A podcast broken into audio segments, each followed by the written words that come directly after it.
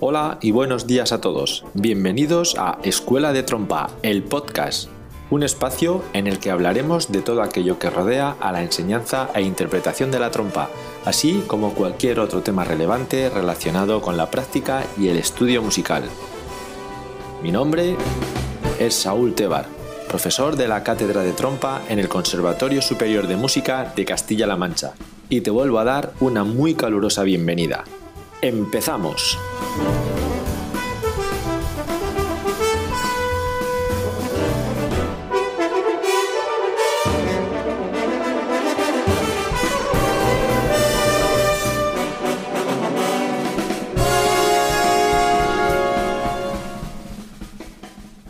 En este tercer episodio vamos a hablar de la boquilla, y lo haremos, en primer lugar, sobre las partes más importantes de esta, y en un segundo lugar, hablaremos sobre unos pequeños consejos para elegir aquella boquilla que mejor se adapte, tanto a nuestras características físicas como a nuestro gusto sonoro. En cuanto a las partes de la boquilla, hablaremos de las tres partes más importantes, el granillo, la copa y el aro. El aro es la parte más importante de la boquilla ya que es la que está en contacto directo con nuestros labios. Sobre este hay una regla general que dice que las personas con labios gruesos tocan mejor con aros finos, ya que necesitan que sus labios vibren libremente, y cuanto menos hierro tengan apoyado, menos serán las vibraciones que mate este hierro. Por contra, las personas con labios finos suelen tocar mejor con aros más gruesos, que les permite apoyar una mayor superficie sobre los labios, ganando en resistencia y haciéndoles más cómodo el tocar. De la copa podemos distinguir dos tipos de boquillas según la forma interna de estas. Tenemos las boquillas con una forma interna en forma de V y otras con una forma interna en forma de U. Las boquillas con una copa en forma de V producen un sonido más oscuro y con más volumen, pero un picado una articulación más gorda. Las boquillas con una copa en forma de U tienen un sonido algo más brillante y presentan también una mejor articulación. Por último, si hablamos del granillo, tenemos que decir que es el pequeño orificio que se encuentra en el interior de la boquilla, en la unión entre la copa y el tudel, y cuya función es regular la presión y el paso del aire. El granillo está relacionado también con la resistencia del instrumento.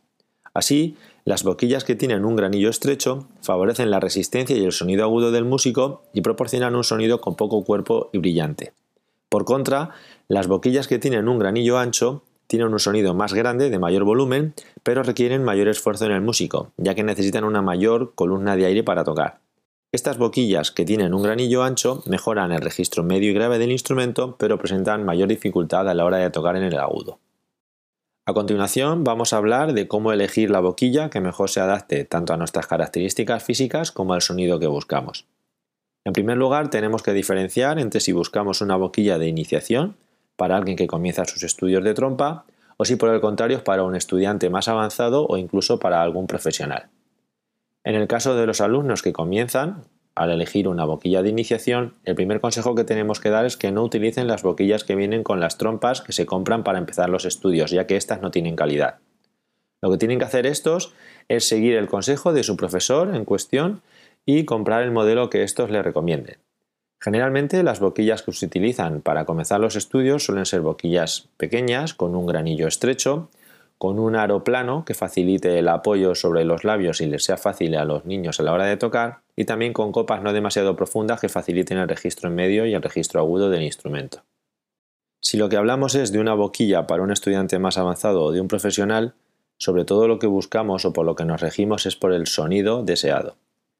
Aquí también lo que prima en primer lugar es las características de nuestro propio sonido y nuestra manera de tocar, para poder cambiar diferentes cosas en la boquilla nueva que queremos conseguir o bien seguir remarcando estas características propias.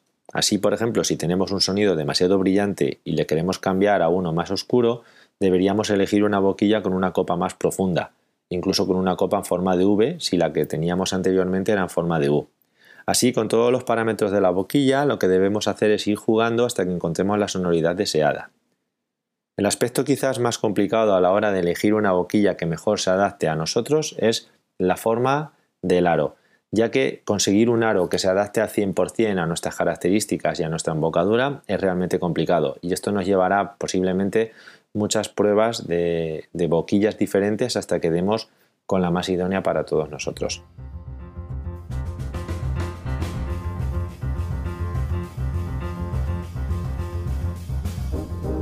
Esto es todo por hoy.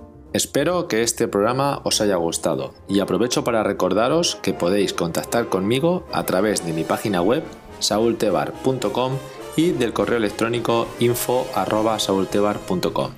Del mismo modo, también podéis contactar conmigo a través de las redes sociales Facebook, Instagram y Twitter.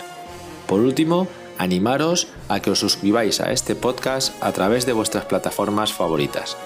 Muchas gracias a todos por estar ahí y por vuestro apoyo. Nos escuchamos en el siguiente episodio. ¡Chao!